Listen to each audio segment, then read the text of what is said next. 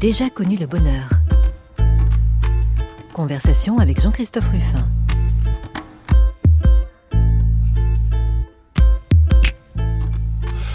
Bah, vous connaissez tous la phrase de Jules Renard maintenant, puisqu'on la répète chaque dimanche, mais je vais la redire quand même pour le plaisir. J'ai déjà connu le bonheur, mais ce n'est pas ce qui m'a rendu le plus heureux.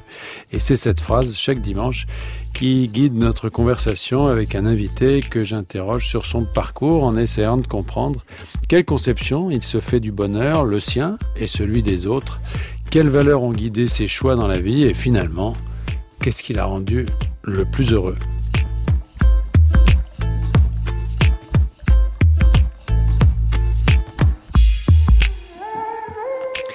J'ai déjà connu le bonheur, je reçois aujourd'hui Eric Fotorino.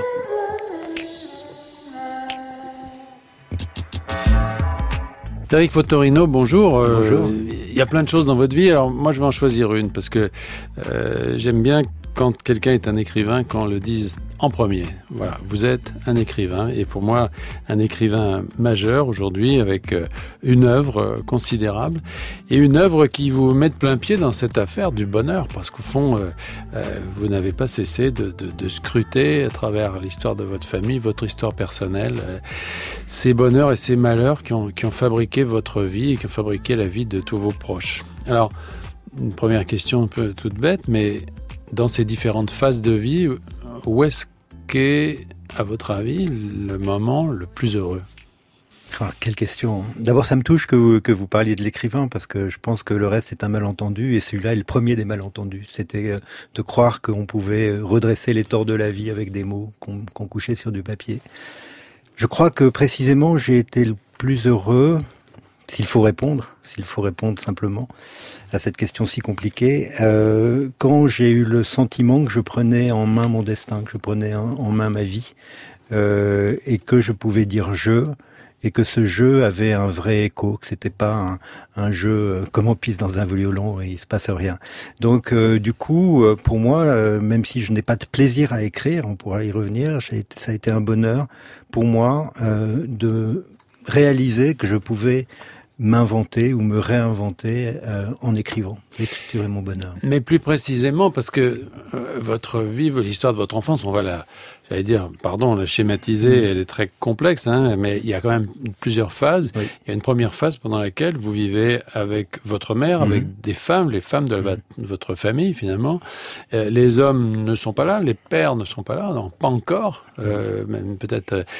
Est-ce que c'est ce moment-là finalement nucléaire autour de votre mère, autour de ces femmes, qui vous a, euh, qui a construit une sorte de, personnalité apaisée, ou est-ce qu'au contraire, c'est un moment dont vous vous souvenez avec douleur? Oui, non, c'est ni bonheur ni douleur. C'est-à-dire que c'est rien, c'est neutre, et en fait, j'ai compris cette période de ma vie plus tard en lisant un, un poème de d'Henri Michaud dans un recueil qui s'appelle Équador et, et, Michaud a ce poème qui s'appelle Je suis né troué et euh, il souffle un tout petit, un petit trou dans ma poitrine.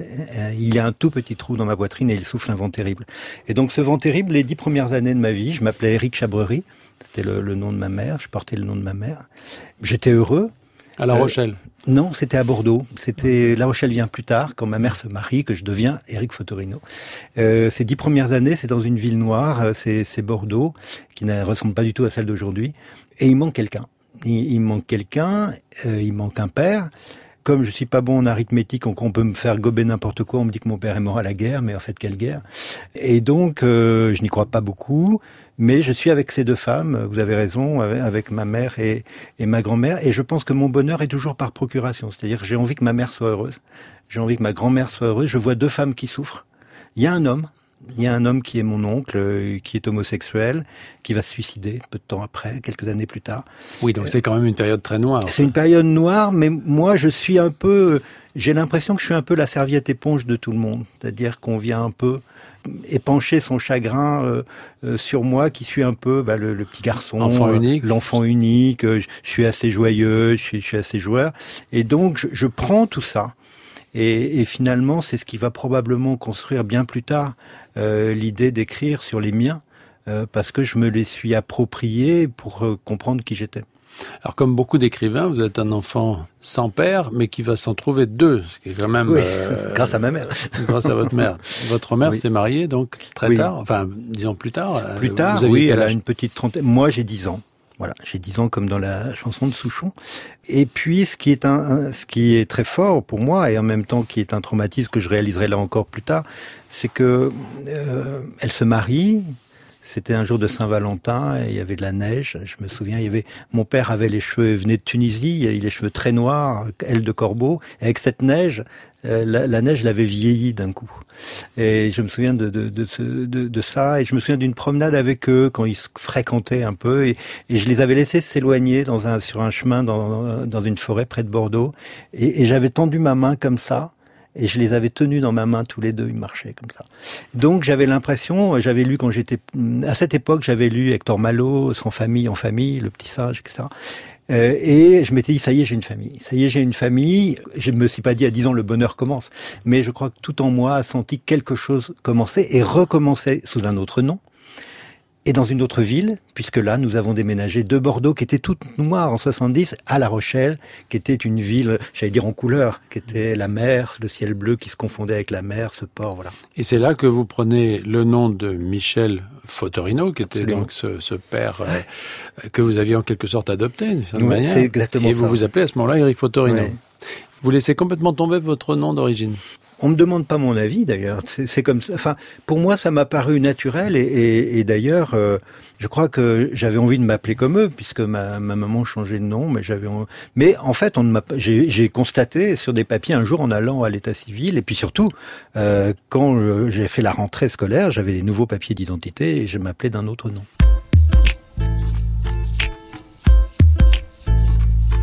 J'ai déjà connu le bonheur. Jean-Christophe Ruffin sur France Culture.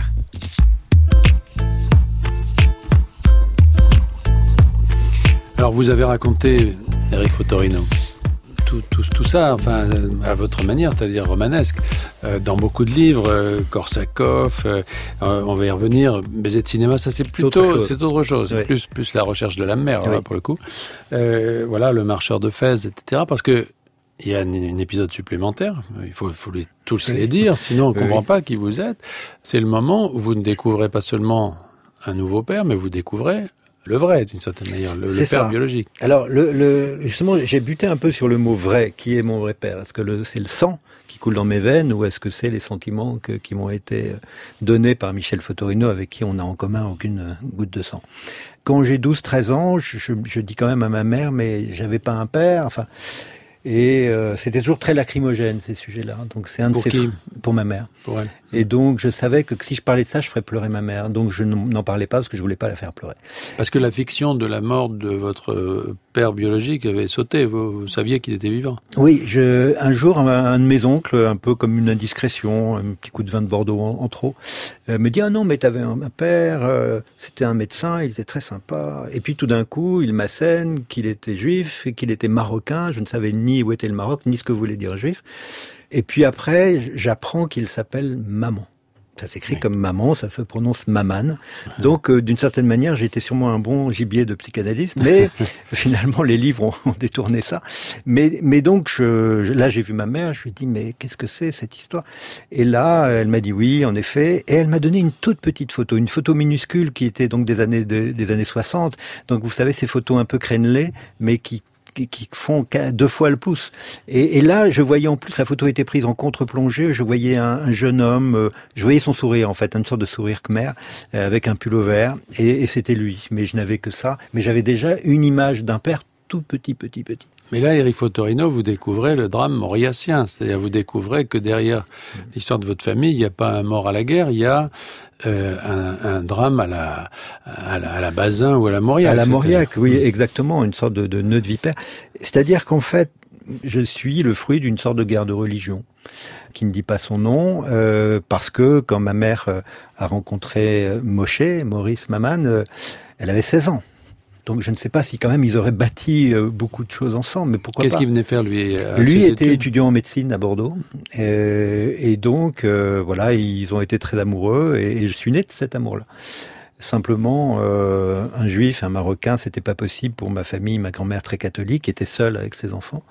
Et donc ma mère a été exilée à Nice, plutôt sur les hauteurs de Nice, euh, pour préparer les pactages des bergers et surtout pour fuir le regard de tous les voisins, les, les, tous ceux qui auraient pu voir ce ventre s'arrondir. Ce ventre était immonde puisque c'était, il portait un bâtard. Et, et donc euh, Maurice est rentré au Maroc et il n'a pas pu revenir. Sa famille. C'est-à-dire que la famille, votre famille catholique, a préféré, d'une certaine façon, la honte d'un enfant illégitime plutôt que la honte d'un mariage euh, qui aurait été une mésalliance. C'est-à-dire que ça n'a pas exactement marché comme voulait ma grand-mère. Je pense que le, but de ma grand-mère, c'était de me faire adopter très vite. Euh, de me faire adopter. Abandonner et adopter. Oui, dans une institution religieuse. Et, et ma mère a déjoué ça. C'est fou la cruauté de cette époque. oui, c'est très cruel parce que en fait, j'ai dit quelquefois à ma mère, mais tu m'as fait aimer un monstre, en, parce que j'ai énormément aimé ma grand-mère, mm. euh, qui je crois que c'était réciproque d'ailleurs. Mais euh, son intention première, c'était effectivement de se débarrasser de moi. Et d'ailleurs, je vais pas trop le raconter parce que c'est le thème de mon prochain roman qui, qui, qui sortira l'année prochaine. Mais, mais dire quand même, c'est qui va s'appeler 17 ans et qui raconte l'histoire de cette jeune femme qui, qui allait devenir ma mère.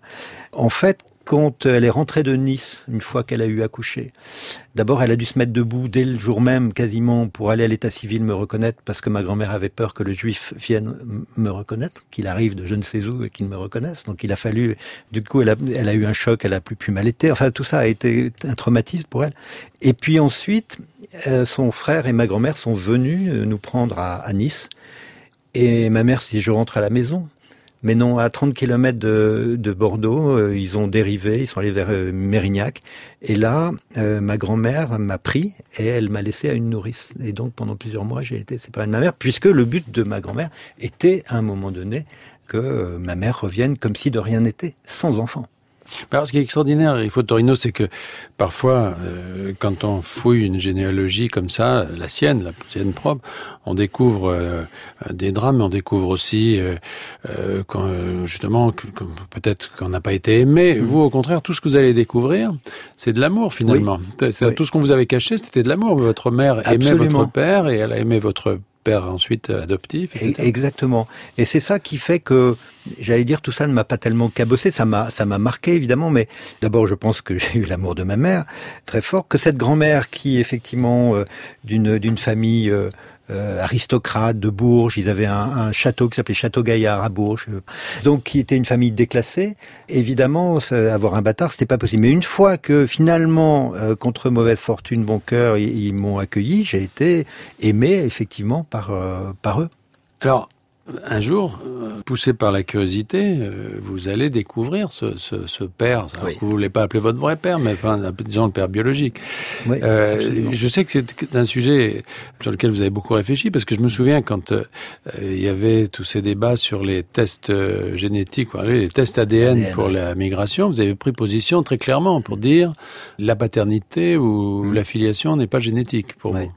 Oui, parce que effectivement, je, si je n'avais pas co connu Maurice Maman, euh, je pense que ça aurait été un manque pour moi. Mais euh, j'aurais quand même eu le sentiment d'avoir eu vraiment un père. Euh, avec Michel, qui lui arrivait d'un autre soleil. Il arrivait non pas du Maroc, mais de la Tunisie.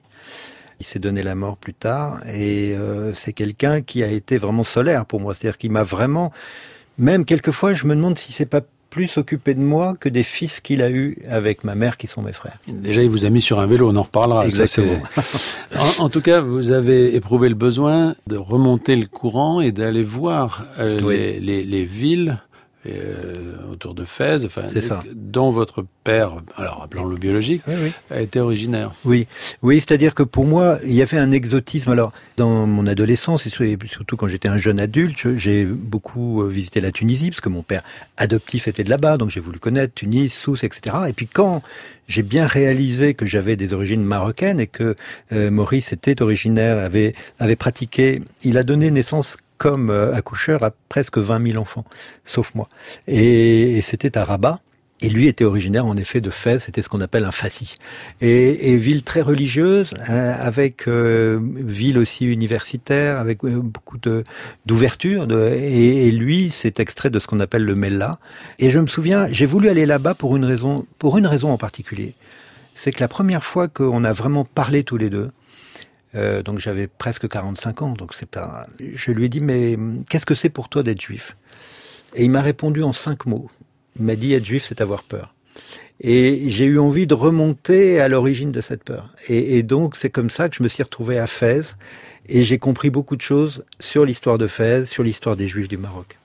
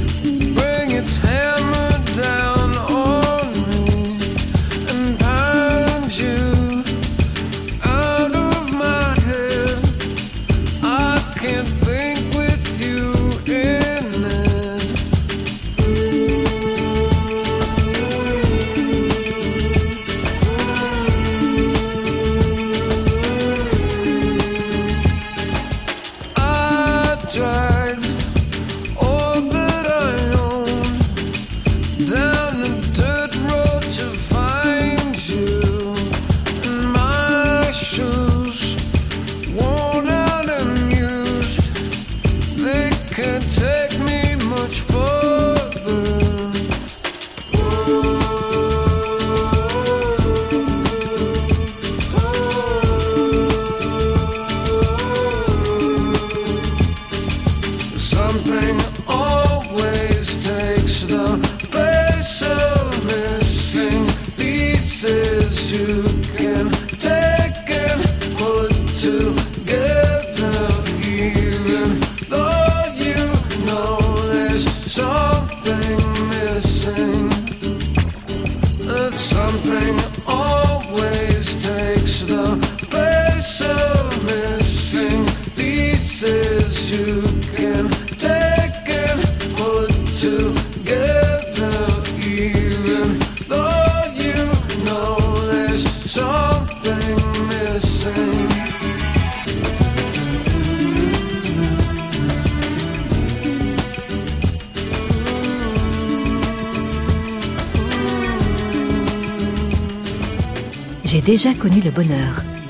Jean-Christophe Ruffin. Donc euh, sur une musique de Beck euh, qui porte un titre prédestiné, puisque s'appelle Missing, nous évoquons avec vous, Eric Fotorino, ce parcours de, de recherche, de quête effectivement des absents et qui sont missing, mais que vous arrivez à trouver mmh. avec ce livre dont je parlais avant, c'est-à-dire Le marcheur de Fès. Le marcheur de Fès, c'est cette euh, sorte de pèlerinage que vous avez fait sur les traces de votre père biologique, sans lui, parce qu'il devait vous accompagner, il n'est pas venu. Oui, il souffrait déjà euh, terriblement, il est décédé une année plus tard et il ne pouvait plus marcher. Donc, euh, en fait, le marcheur, ça devait être lui. Et moi, je voulais le suivre. Et, et finalement, euh, c'est son ombre qui est devenue plus grande. Vous savez, comme les, les après-midi, en l'ombre des autres grandit. Et donc, euh, j'étais avec lui, avec son ombre. Et d'ailleurs, j'ai revu des, enfin, j'ai vu, j'ai rencontré des, des, amis à lui. Et ce qui était saisissant, c'est que quand il me parlait, quelquefois, il faisait comme si j'étais lui. Et euh, comme la ressemblance physique est très, était très forte, et je leur disais, mais non, mais ce n'est pas moi. Et je sentais une sorte de, de trouble dans leur esprit, comme s'ils avaient retrouvé le Mosché qu'ils avaient connu euh, des années plus tôt. Je mentionnais Le Marcheur de Fès. Ce livre-là, par exemple, est un livre très directement euh, tiré de votre expérience, oui. une sorte de récit. Oui. C'est un récit, oui, c'est bon, pas un roman. C'est un récit. Vous avez quand même très tôt choisi, quand vous êtes euh, passé à l'écriture romanesque, à l'écriture, mmh. vous avez choisi la forme romanesque. Oui. Euh, pourquoi? Pourquoi vous êtes euh, parti? Je me souviens du premier roman qui s'appelait Rochelle, euh, que j'avais que, que j'avais lu. Dont vous aviez parlé dans le quotidien de Paris à ah, l'époque. C'est possible, mais ça ne rajeunit pas.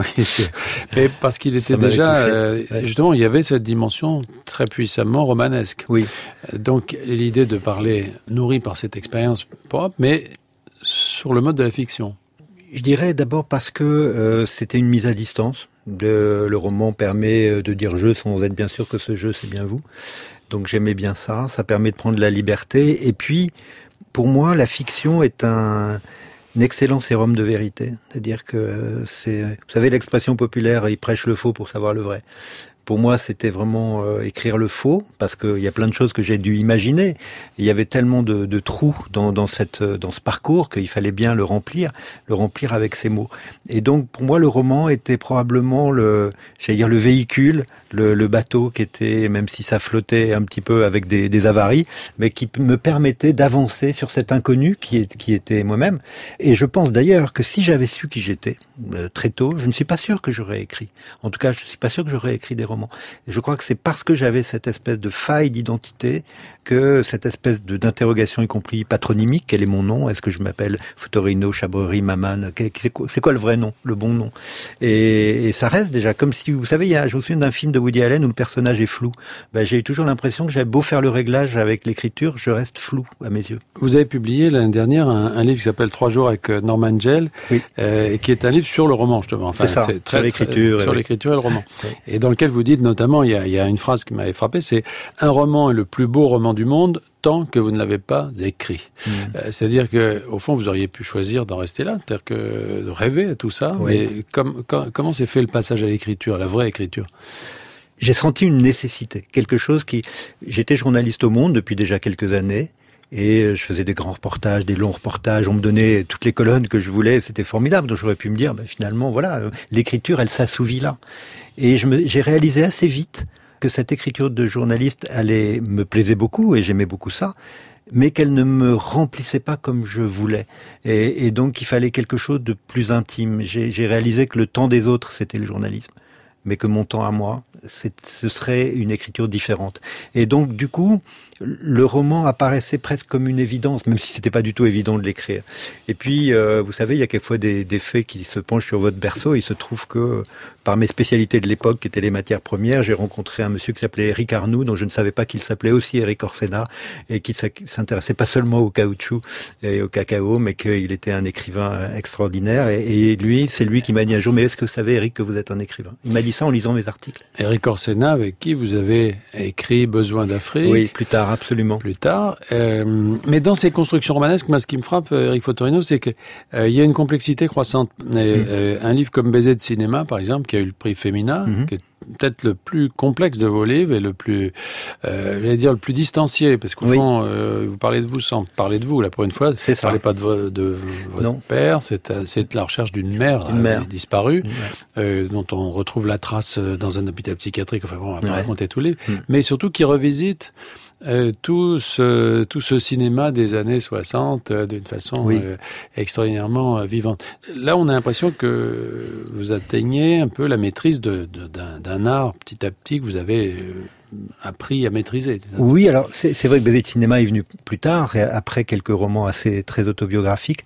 C'est vrai que c'était déjà une première quête d'une mère, effectivement, puisque le, héros visionne les films des années 60 de la nouvelle vague, euh, il essaie de découvrir qui est sa mère parce que son père, en mourant, euh, lui a laissé toutes les photos des héroïnes qu'il a photographiées. Il était photographe de plateau et il ne lui a jamais dit parmi toutes ces stars qui est sa mère.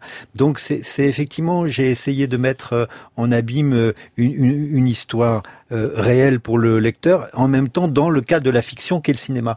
Mais je pense qu'il y a autre chose.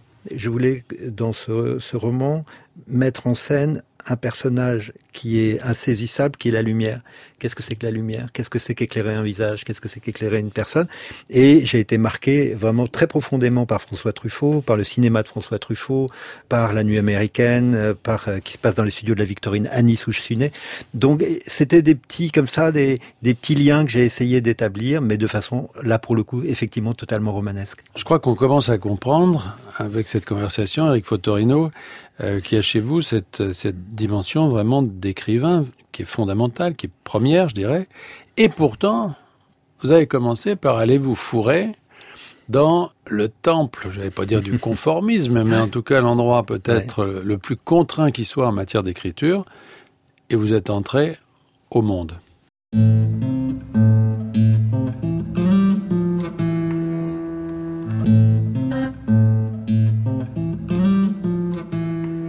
Pendant tout le temps où vous étiez directeur du Monde, Hubert Beuve-Méry, vous avez toujours eu une certaine idée du journalisme. Alors quelle est cette idée?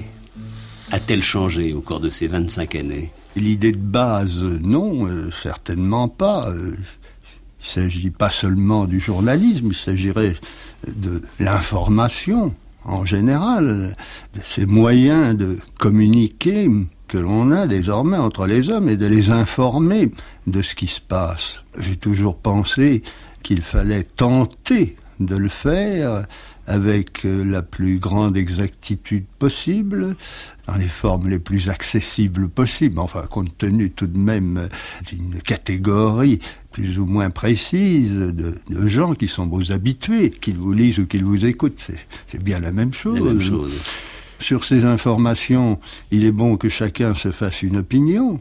Par conséquent, je crois qu'il faut donner la sienne, enfin que l'organe en question donne la sienne, et euh, recueille très largement euh, des opinions différentes ou contraires, de façon à ce que le lecteur euh, ou l'auditeur puisse faire lui-même son miel. Alors ça, ça rigole pas, hein.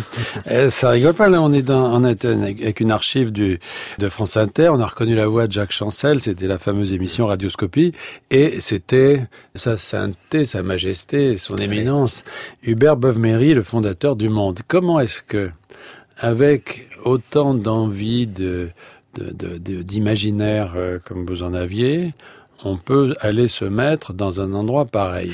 comment vous êtes retrouvé au monde et, pourquoi faire Eric Fotorino? D'abord, il y a, un hasard heureux. Hein. On parle de bonheur. Il y a eu un hasard heureux. C'est que quand, je préparais Sciences Po, j'ai écrit un texte sur l'article 16 de la Constitution. C'est très sérieux sur l'article des pleins pouvoirs. Ah oui, vous n'aviez pas que des idées. Non, non, j'avais, voilà, j'étais étudiant en droit à l'époque, je voulais tenter Sciences Po, donc, donc j'ai écrit ça sur une, de façon manuscrite, sur une feuille volante.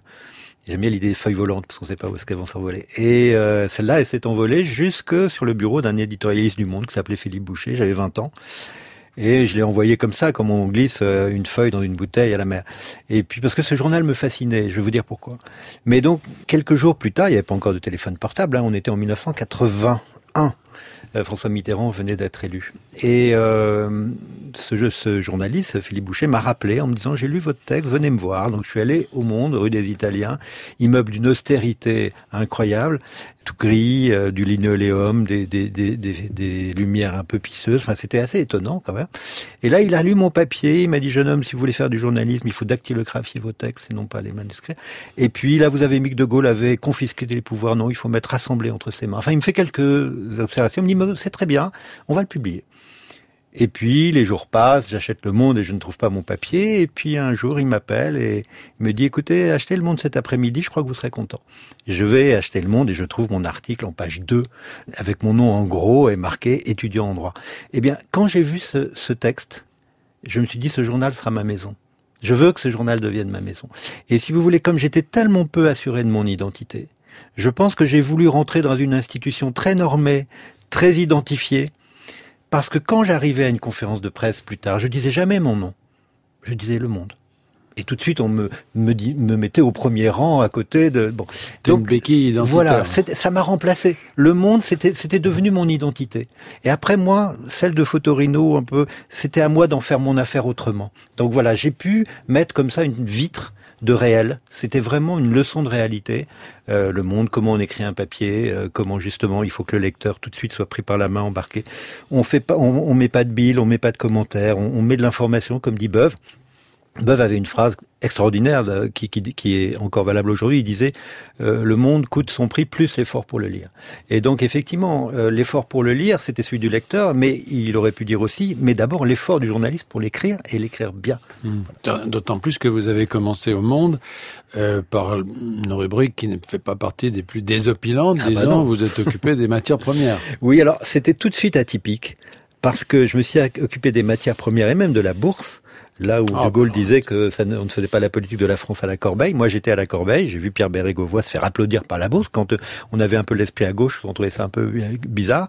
Mais entre-temps, je faisais des reportages en Éthiopie, je faisais des reportages au Mali. Et donc, euh, je, parce que j'avais dit, d'accord, je veux bien faire la bourse, mais je veux bien de temps en temps, j'aimerais faire des reportages en Afrique. Alors justement, l'Afrique, euh, on peut en dire un petit mot avant de revenir au monde, parce qu'il faut quand même parler de cette carrière extraordinaire que vous avez faite dans, dans, dans, dans ce journal. Mais un petit mot sur l'Afrique, parce que, bon, en partant des matières premières, inévitablement, Oui. vous êtes arrivé euh, vers l'Afrique, mais l'Afrique, vous y avez trouvé bien plus qu'un terrain d'études euh, économiques. Ah oui, oui. c'est là que vous avez rencontré une forme de bonheur que vous ne connaissiez pas? Oui, c'était c'était tout simplement une humanité, et une humanité différente, c'est-à-dire une humanité qui n'était pas matérialiste, qui n'était pas dans celle de l'accumulation, du capital, du, du bien. de- Mes premiers reportages, c'est l'Éthiopie, qui est un pays que vous connaissez très bien, Jean-Christophe. Au moment de la famine en Et 85? c'était ju- juste après. C'était Ouais. 86. Donc c'était encore un régime très dur. C'était Mengistu. C'était dans tout placardé dans tous les villages sur les sur les sommets euh, Marx, Engels et Lénine, les trois grâces comme on l'appelait. Et je me souviens d'un jeune guide euh, qui s'appelait Mekonnen, qui, qui avec qui j'étais à Addis Abeba pendant plusieurs jours. Et au, au centre d'Addis Abeba, et moi je, je- je craignais de voir ce que j'allais voir. Et j'avais euh, accompagné un de vos collègues euh, prestigieux qui s'appelait Alexandre Minkowski, le médecin aux pieds nus. Mhm. Donc j'étais allé à l'hôpital du Lion Noir et j'avais vu en quelques lits d'hôpital toute la pathologie qu'on pouvait imaginer là-bas. Et je m'étais retrouvé dans, dans un moment donné, j'avais eu du mal à supporter tout ça, et je m'étais retrouvé dans une petite salle où il y avait des enfants dont les parents étaient morts du sida. Donc ils étaient là, et une petite fille m'a lancé un, petit ours, et donc je suis allé ramasser. On a eu un petit échange comme ça. Et à un moment donné, le, le, le patron de l'hôpital du Lion d'Or est arrivé dans mon dos. Il m'a dit If you want, she's yours. Si vous la voulez, vous la prenez. Et j'ai regardé cette petite fille et elle me regardait et je suis resté, vous voyez, ça, c'était il y a 30 ans et j'y pense encore. J'ai un jour fait un petit texte dans l'Express sur elle.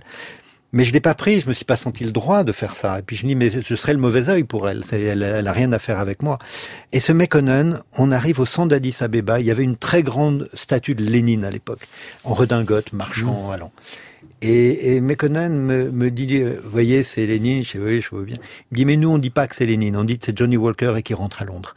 Et, et quand j'ai entendu ça, je me suis dit, mais c'est incroyable, cette espèce d'humanité, d'humour, cette distance et cette chaleur. Voilà, donc j'ai rencontré vraiment euh, en Afrique, d'abord des Africains. Et D'abord, il n'y a pas une Afrique, vous le savez bien, il y a plein d'Afriques. Mais j'ai rencontré des gens euh, qui m'ont vraiment fait regarder les choses autrement. Et Afrique, l'Afrique nourrit aussi votre œuvre romanesque, puisque avec le, le roman Cœur d'Afrique, vous avez situé euh, là-bas. Mais je reviens au monde, parce que Oui. euh, le monde, vous n'êtes pas, vous n'êtes pas contenté d'être euh, simplement rédacteur, Mhm. même reporter. Mhm. Euh, vous avez gravi tous les échelons jusqu'à devenir euh, le patron, Mhm. le, le successeur de, de, de, de Voilà, Hubert le, Bovmery, le le septième. septième, le Ouais, septième, un chiffre difficile parfois. Ouais, ouais. Et vous avez connu donc cette transformation, ces crises terribles. Vous avez raconté ça dans un livre, d'ailleurs, Mon Tour du Monde, hein, qui, Oui. qui est une sorte de somme de, ces 25, Oui, de années. 25 ans. De... Voilà. Mais au fond, qu'est-ce que vous en retenez C'est-à-dire que pour vous, c'est quoi? Le monde, c'est un souvenir heureux globalement? Bien sûr, bien sûr, parce que mon monde, c'est-à-dire celui qui était encore celui de Beuve-Méry, moi, je me suis battu jusqu'au bout, jusqu'à ce que les actionnaires capitalistes euh, l'achètent. Mais c'est le, le cas de tous les journaux aujourd'hui. J'espérais que le mien échapperait à ça. Le monde que j'ai connu, dans lequel j'ai travaillé, dans lequel j'ai, à la fin, pendant presque cinq ans dirigé, euh, c'était un monde de journalistes, c'était un monde qui acceptait la règle première du journaliste, c'est-à-dire accepter d'être bousculé par le réel, ne pas être dans les préjugés, ne pas être dans les, présupposés. Voilà, donc on a fait, et j'ai vraiment tellement aimé travailler au monde jusqu'au bout.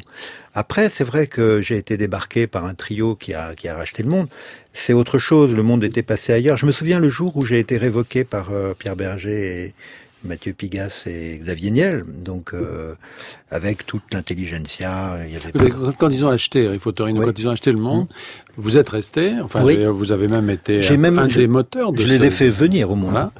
Et, puis, sont, ils m'ont viré. euh, Ils m'ont viré, mais après tout, j'allais dire c'est la vie, parce que en général, quand quelqu'un rachète une entreprise, il veut la mettre à son goût, mais euh, et mettre les, les hommes à lui, etc. Mais si vous voulez, c'était plus exactement le monde que je voulais. Euh, Donc, d'une certaine manière, c'était pas si grave. Et je me souviens quand euh, ils m'ont révoqué, j'ai fait un- une courte intervention. euh, je leur ai dit que les mots d'amitié, je les gardais pour mes amis, mais mais à eux, je voulais leur dire ça. Je voulais leur dire, je voulais leur citer Romain Gary, qui dit il est moins grave de perdre que de se perdre. Et moi, jusqu'au bout, je me suis pas perdu. Et je m'étais fixé un objectif. Je ne voulais pas que le monde soit repris par Arnaud Lagardère, par le groupe Lagardère. Et avec Louis Schweitzer, qui était euh, président du conseil de surveillance, avec David Guiraud, bref, on a démantelé tout ce qui faisait que le monde inévitablement aller tomber dans l'escarcelle de la Gardère. On n'a pas fait ça. On a réussi à l'éviter. Et ça, j'en étais heureux, j'en suis fier aujourd'hui. Que le monde ne soit pas un des joyaux du groupe. Non pas que je suis contre le groupe Lagardère, il y a, il y a de, de, très grands journalistes là-bas. Ce que je veux dire, c'est que je ne considérais pas que Arnaud Lagardère était le mieux placé pour garantir l'indépendance du monde. Après, ce qui s'est passé, c'est une autre histoire et c'est plus la mienne. C'est plus la vôtre, mais euh, le journalisme, c'est toujours votre passion. Toujours. Que, euh, vous, auriez pu, au fond, en, en quittant le monde et en, en, ayant maintenant ce, ce statut d'écrivain mmh. euh, euh, reconnu avec des prix, j'ai cité le féminin pour euh, pour baiser de cinéma, etc. Vous auriez pu vivre comme ça. Or, vous êtes lancé, vous vous êtes lancé dans une incroyable aventure de presse. Vous avez fondé avec Laurent Grelzamer le 1, oui. qui est alors c'est ce journal le 1 pour nos auditeurs ils le connaissent, j'imagine, c'est ce journal plié sept feuilles uniques voilà. pliées avec un sujet unique une fois par semaine. Exactement. Et un succès. Oui, un succès, c'est ce qui veut dire que quand on fait une offre éditoriale qui a du sens, on peut aller chercher, comme c'est notre cas, 35 000 acheteurs chaque semaine, donc ça doit faire pas loin de 100 000 lecteurs. Sans publicité. Sans publicité. Journal complètement indépendant, qui en effet traite un sujet par semaine. Et j'ai voulu que ce soit un journal qui me ressemble, parce que c'est un journal dans le, qui commence par la poésie et, et la littérature euh, les chroniques, les, les, les dessins, euh, et qui se poursuit avec des regards d'experts, des regards savants. Donc ça veut dire que pour moi, euh, le regard, bien, bientôt on fait quelque chose sur la sécurité. Ben, J'ai demandé à l'écrivain spécialiste de SF, Alain Damasio, d'écrire un texte, et puis je vais demander à un sociologue, je vais demander à un politologue, etc. Donc c'est de rassembler tous les savoirs. Et pour moi, le savoir sensible, du poète, de l'écrivain, il est tout aussi important que le savoir euh, savant de, l'expert. Je vous donne un seul exemple. On a fait beaucoup de numéros du 1 sur les migrants, avec Laurent Godet, avec d'autres auteurs. Un de ces numéros, euh, on a choisi un poème de Marguerite Yourcenar, 1952, Lampedusa. Eh bien, vous lisez son poème, vous dites, mais elle était là-bas la semaine dernière ou quoi? Donc, les grands textes sont toujours d'actualité et souvent, je, pense que, euh, je dis souvent, ce n'est pas un journal d'information, c'est un journal d'inspiration. On essaie d'inspirer notre lecteur, lui dire que la vérité n'a pas un seul visage, qu'il y a plusieurs points de vue et il faut les prendre en compte. C'est jamais de la polémique, mais c'est du, complémentaire, c'est des choses, c'est d'autres points de vue, des anthropologues, des sociologues, des psychanalystes, etc. Et du coup, pour moi, c'était le 1 est aussi un objet littéraire c'est de dire que la littérature, elle a à dire sur le réel. Euh, et ça, je pense que de, on a fait maintenant 175 numéros du 1, donc on a publié 175 écrivains. Pour moi, c'est une fierté euh, de me dire que des lecteurs ont pu découvrir des écrivains qu'ils ne connaissaient pas euh, ont pu acheter leurs livres après. Après, ont pu lire des romans. Et, et ça, pour moi, c'est vraiment une élucidation du réel par la fiction, ce que je disais tout à l'heure, qui est très précieuse. Les Cassandres qui prétendent que, ou qui prédisent que, le, que l'écrit, le, papier, mmh. etc. est mort, effectivement, sont, sont périodiquement contredits comme ça par des succès de presse incroyables. Il y a oui. la revue 21, par exemple. Bien sûr, bien sûr. Euh, il y a le 1. Et puis, euh, plus récemment, il y a le, euh, la revue de François Bunel, America, America que sûr. vous avez euh, quoi, euh, que j'ai cofondé avec cofondé, François. Voilà. Euh, C'est-à-dire qu'en fait, c'est un projet qu'on on voulait depuis longtemps avec François Bunel faire quelque chose ensemble. Alors on se disait est-ce que ce sera autour de la grande librairie, puis c'était un peu compliqué. Et à un moment donné, donc on se voyait très régulièrement pour parler de journaux, de la presse, de notre métier quand Donald Trump a été élu, euh, il est venu me voir au 1, il m'a dit, il faut, je pense qu'il faut faire quelque chose. Et voilà. Et, et donc, euh, on s'est lancé dans l'Amérique. Bon, alors, Eric Fotorino, vous êtes patron de presse, euh, vous écrivez des, des, romans, vous avez une famille nombreuse avec quatre filles, dont oui. une d'ailleurs Elsa Fotorino mmh. qui elle-même écrit, votre femme aujourd'hui aussi écrit. Mais ça vous suffit pas. Et le bonheur, euh, vous le trouvez aussi sur un vélo.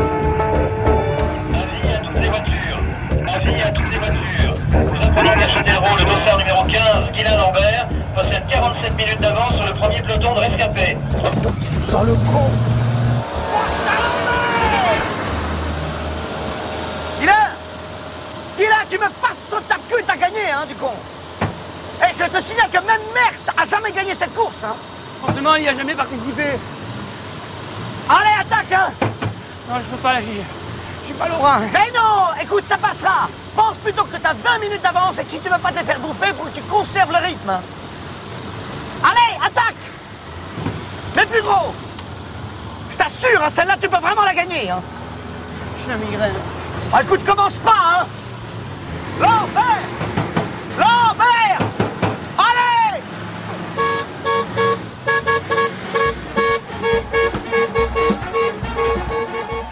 Voilà, ça se passe vraiment comme ça, il faut parce que moi je dois dire que j'ai partagé une demi-étape de votre tour de fête, euh, c'est-à-dire la- le Tour de France euh, la veille que vous avez organisé euh, il y a deux ans, trois ans, c'était 2013, 2013, le temps déjà, passe, oui. déjà, ouais, déjà en montagne. J'ai failli crever, bien sûr. non, vous étiez mais, très bon, mais vous, vous avez, euh, vous, vous, vous- vous m'avez encouragé, un peu comme le fait dans cet extrait de film du film Le Vélo de Guylain Lambert qui est sorti en 2001 Oui. euh, avec euh, Benoît Poelvoorde et, et José Garcia. C'est un film de, de Philippe Arel. Euh, vous m'avez encouragé exactement comme ça, hein, et j'ai Oui. failli mourir exactement comme ça d'ailleurs. Oui, parce que là vraiment, on parlait du de la quintessence un peu du bonheur. Je, je pense que le vélo m'a et la course de vélo quand j'étais plus jeune, là je ne fais plus de course, m'a vraiment apporté du bonheur parce que j'ai eu l'impression que je pouvais être moi-même, que je m'échappais de, de tout, du monde des adultes, euh, de tous les emmerdements, de tous les emmerdeurs, de tout ce qui fait qu'à un moment donné, ben, vous êtes rattrapé. Ben non, sur un vélo, moi, je, vous voyez, je, je circule même à Paris, euh, dans Paris à vélo. Ben, je sais que j'ai toujours comme ça 20 minutes, une demi-heure où euh, c'est du temps vraiment à moi. Euh, J'aimerais qu'il y ait moins de voitures, mais c'est autre chose. D'ailleurs, on revient à l'histoire de votre famille, parce que je crois que c'est votre euh, donc votre père adoptif Oui, qui vous a mis sur un vélo Absolument. et qui vous a donné le goût de la course aussi. Il m'a fait monter le Tourmalet quand j'avais 13 ans. Et il s'est passé quelque chose de très fort et très émouvant en même temps, c'est que je l'ai lâché. Et euh, parce que j'avais 13 ans, j'étais, j'avais des petites cannes et j'avais pas de poids. Et bon, lui, il, il avait son âge. Et, et bon, et, et il était heureux. Il était heureux que, que je sois allé en haut. Et vous voyez, tout ce que j'ai euh, pu connaître, comme nous tous, euh, dans nos vies, des moments quelquefois très difficiles, eh ben, je me suis toujours dit, c'est quand même moins dur que, que de monter le Tourmalet. Voilà, ça a été un peu mon, mon étalon euh, de difficulté. Quand j'avais des, des gros reportages à écrire pour Le Monde, c'était compliqué, je disais, bon, ce sera, tu vas pas te laisser embêter par trois feuillets ou quatre feuillets, t'as quand même monté le Tourmalet. Donc voilà, c'est devenu un petit peu... Vous avez monté le Tourmalet. Eric Fotorino, mais vous avez fait bien plus, parce que quand Le Monde a racheté le Midi Libre, Ah vous, oui, avez, oui. vous avez fait la course du Midi J'ai Libre. fait la course du Midi Libre, alors je partais trois heures avant les coureurs, ils me, rattrapaient, ils me rattrapaient au centième kilomètre à peu près, et donc je faisais les 100 derniers kilomètres avec les pros. Donc ça, et je me souviens, il y avait Laurent Jalabert que j'ai retrouvé après sur le siège de, de France Télévisions quand j'ai commenté le Tour de France. Donc le, le, le, le vélo, bon, après, après effectivement, vous avez monté ces, ces Tours de France, etc. Puis maintenant, vous êtes carrément le, dans la caravane du Tour. Vous, com- Oui. vous, vous commentez le Tour de France. C'est ça. Alors, je l'ai fait. J'ai arrêté de le faire parce qu'on ne peut pas tout faire et que je voulais privilégier euh, l'été dernier l'écriture de mon de mon prochain roman. Mais pendant deux ans, en effet, j'ai été euh, commentateur du Tour. J'ai succédé à, un- à une légende qui est Jean-Paul Olivier, Polo la science, et j'ai pris beaucoup de plaisir, évidemment, à, à commenter, même si c'était pas mon métier de faire du direct à la télévision. Mais j'ai pu mesurer encore de plus près parce que le ce, cette espèce de cirque qu'est le tour. Tous les jours, il, il démonte et il remonte des milliers de barrières et euh, c'était un peu ce rêve d'enfant que je suis allé chercher. En tout cas, voilà, de, du Bordeaux, de Chabandelmas, tout Oui. noir, euh, jusqu'au bonheur du vélo. Je crois que c'est vraiment un parcours euh, autour du bonheur et qui c'est vraiment que vous communiquez dans tous vos livres. En tout cas, merci de l'avoir évoqué avec Merci nous, Eric. Fotorino. Merci beaucoup.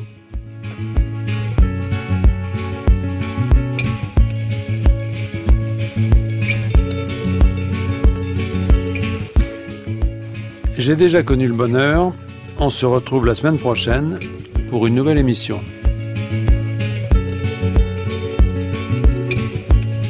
Vous pouvez nous réécouter sur le site de France Culture ou sur l'application Radio France Podcast. À la technique, Delphine Baudet. À la réalisation, Vincent Abouchard. Attaché d'émission, Thierry Beauchamp. Je vous retrouve la semaine prochaine pour une nouvelle conversation autour du bonheur. Dans quelques instants, une histoire particulière.